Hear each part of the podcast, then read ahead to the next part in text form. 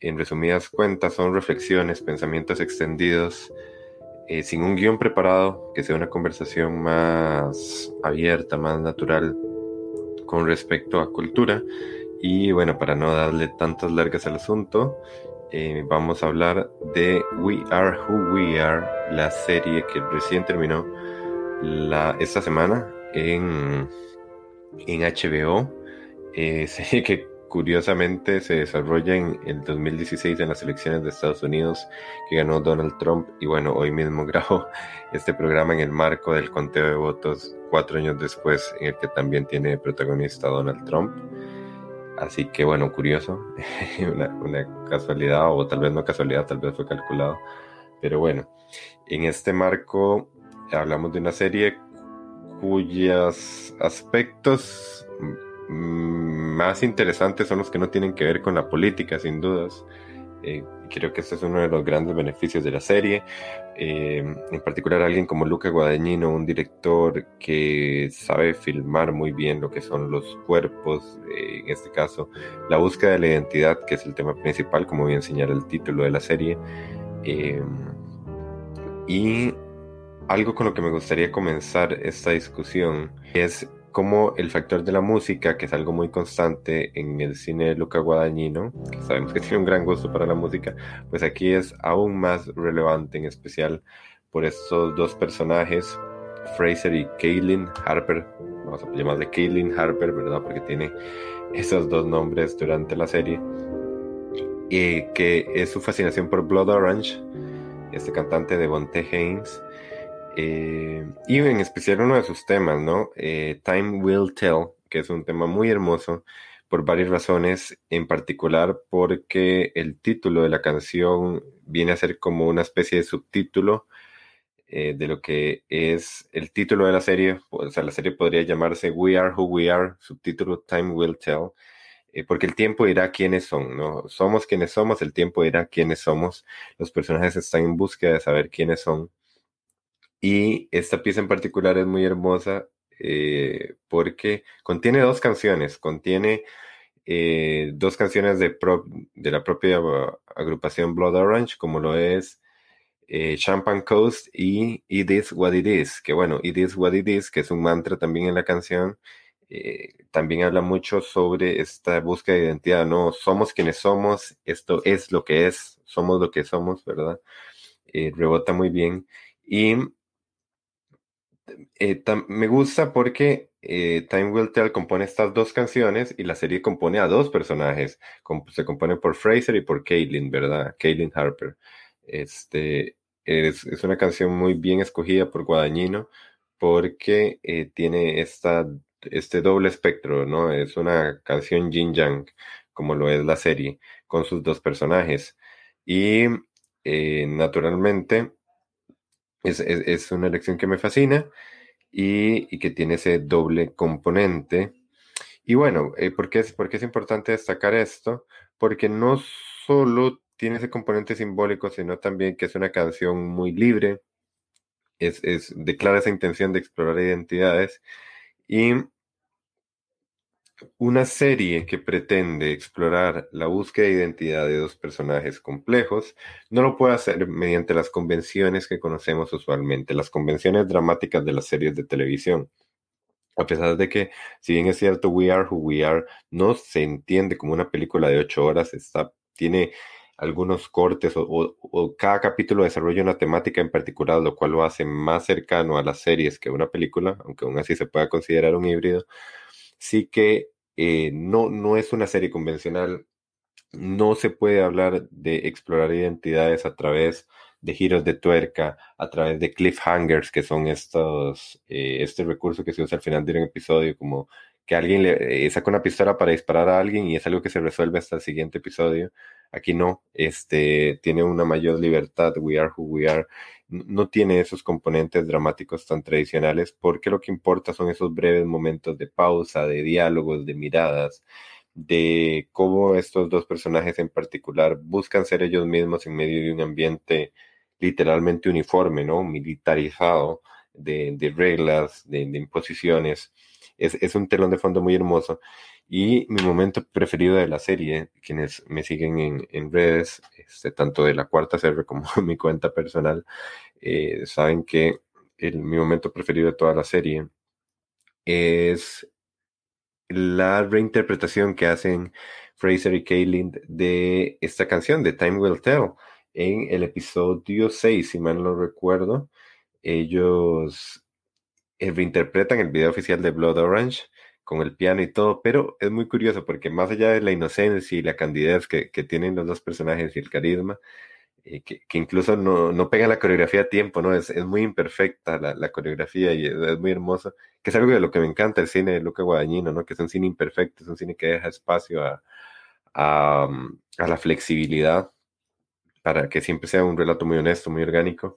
Eh, pues aquí tiene literalmente como telón de fondo a los militares, ¿no? Porque en el video original de Blood Orange, que pueden buscar Time Will Tell en YouTube, este, no hay nada de fondo. Aquí es, esto sucede en la cafetería, e, en un costado de la cafetería de los militares. Entonces ellos están bailando, están interpretando, cantando y de fondo están los militares yendo por su comida. Eso es la serie. Ahí se esconde la premisa principal de la serie de, de imitar eh, una coreografía buscando sus propios pasos en medio de un telón de fondo uniforme.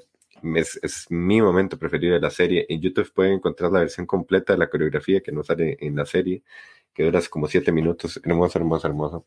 Es uno de mis momentos favoritos.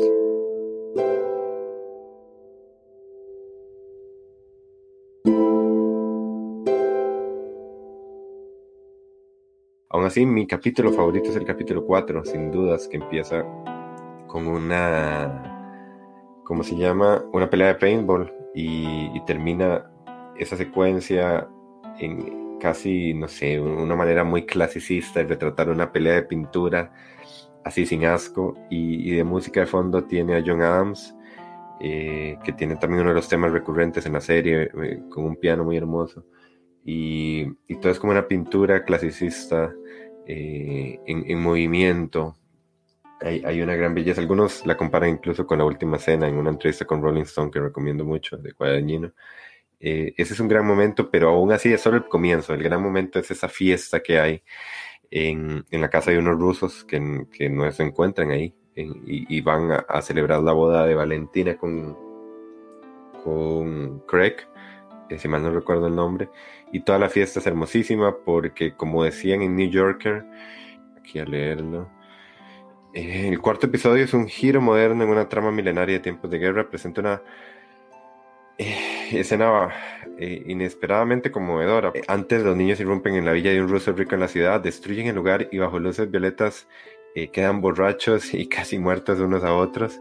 Es un panorama transportador de exploración sexual. Es franco pero no es cáustico, es voyeurista pero no es lascivo, es inocente y a la vez es provocador. Oye, ni siquiera sé cómo bailar con esto, hombre, murmura Danny mientras suena Nike de Frank Ocean. Oye, dice Craig, animando a su amigo, esta es mi boda. Danny lo escucha, después de todo, su amigo se irá por la mañana. Y sí, esa, escena es fantástica. Y también que tiene una escena espejo en el capítulo 7 que es con la muerte de Craig, que vuelven a ir a esa villa del ruso y todo es horrible, la, las luces no se sienten igual, la música no se siente igual. Eh, es una escena muy poderosa. Eh, Francesca Scorsese, que esta la amiga, la amiga de olvidé el nombre del personaje, que bueno, es la, la hija de Martin Scorsese. Eh, tiene que empujar un piano en una ventana y ella se asusta, ella luego cuenta que ella se asusta del vivir el crujido de la ventana del piano. Es, es una escena súper realista y, y eso tiene la serie, ¿no? Mucho realismo, más allá de que los actores no estén maquillados, que ya es algo importante y, y muy hermoso, es que Guadagnino da la flexibilidad para estos momentos, lo hace también en el episodio 4, antes de esa fiesta, cuando llevan una pasta hecha toda, no, está muy bien cocinada, y Jack Dylan Fraser, el, el actor de Jack, eh, Jack Dylan Grazer, es, ya me confundí. Jack Dylan Grazer, sí, el, el actor de Fraser, eh, empieza a tirarse el macarrón entre todos. Es, es, un momento también muy natural que no estaba en el guion y que Guadagnino pues le permitía esa flexibilidad de, de, ser adolescentes, de ser jóvenes. Me encanta, me encanta, me encanta. Y como digo, luego va a tener esa escena de contraste muy dolorosa sin Fraser, este, en la que van como un duelo a, la villa de los rusos. Me, me, encanta, me encanta, me encanta. Algo muy interesante también es que el cine guadañino en general se siente como una memoria. Eh, no suelen haber flashback en su cine. Eh, o si no son momentos distintos de flashback, como en A Bigger Splash, película que recomiendo mucho. Y hace que su cine se sienta como un recuerdo. Eh, algo que para él es importante, que lo hizo en We Are Who We Are y también en I Am Love, es que él habla de la contemporaneidad desde un pasado. Por ejemplo, aquí habla de 2016.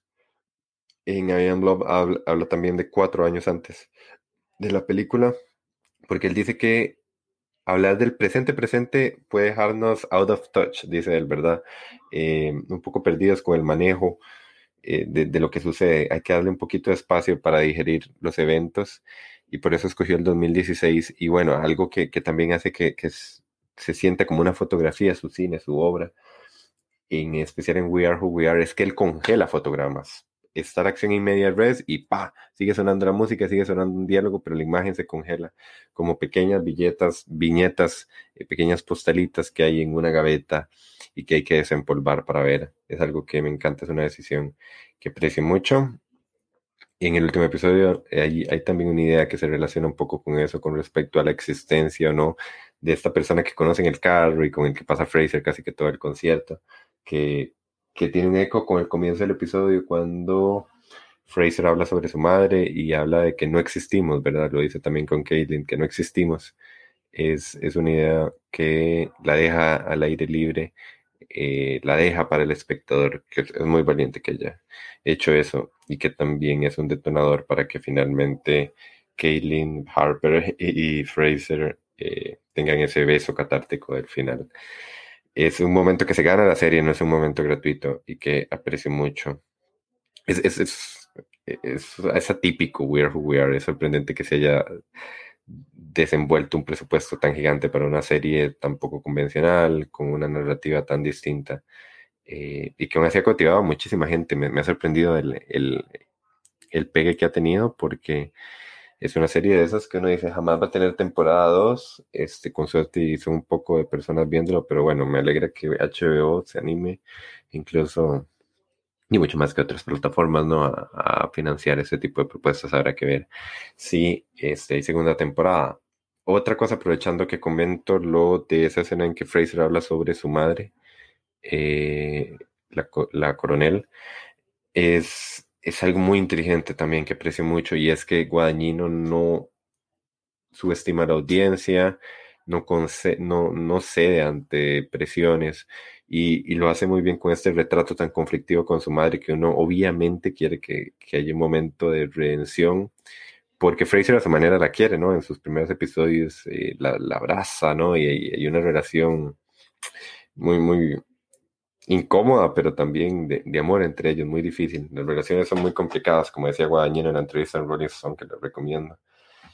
Y eh, Fraser termina diciendo que la odia, que la detesta, que no hay nadie que deteste más en el mundo, y tal vez como espectadores eh, nos pueda doler, pero también entendemos que eso es la adolescencia, entendemos que ese es el personaje de Fraser, y entendemos que su mamá no es una mala madre, entonces no hace falta hacer una declaración gratuita eh, porque nosotros como espectadores entendemos que ella hace lo mejor que puede, se equivoca, lo hace bien, lo que sea, pero que Fraser no lo entiende y ya lo, lo, irá a entender. O sea, si hubiera sido ilógico que si un personaje busca su identidad, hubiese, si no se puede entender ni a sí mismo, puede entender a su madre. No, es, es un buen desarrollo de personaje y una gran decisión en ese diálogo que resulta muy doloroso, por supuesto, a mí me duele, pero, pero me encanta. Y también hace eso mismo con el personaje Jonathan que levantó algunas críticas, puede leer en comentarios en, sitios web sobre la, relación, ¿no? Una relación desproporcional en edad, una relación inadecuada,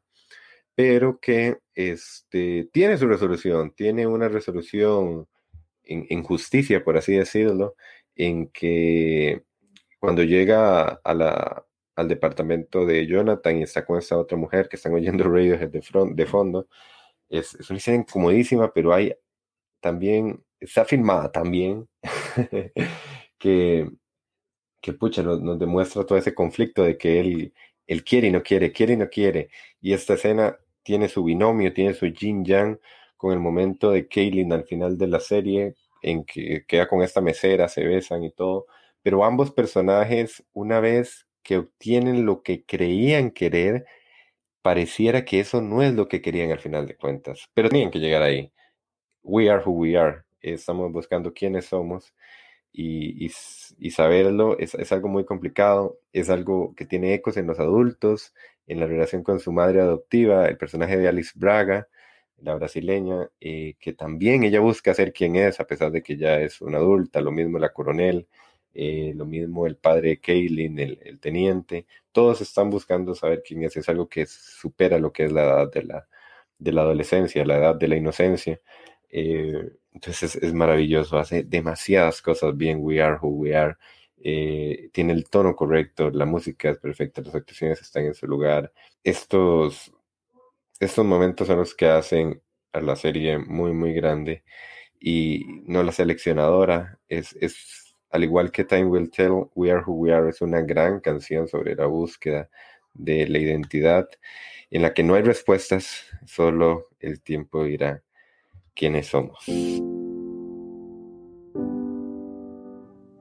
Amarullo es un podcast de la Cuarta CR. Si te gustó este episodio, puedes ver más contenidos en Spotify, YouTube, Facebook, Instagram y Twitter.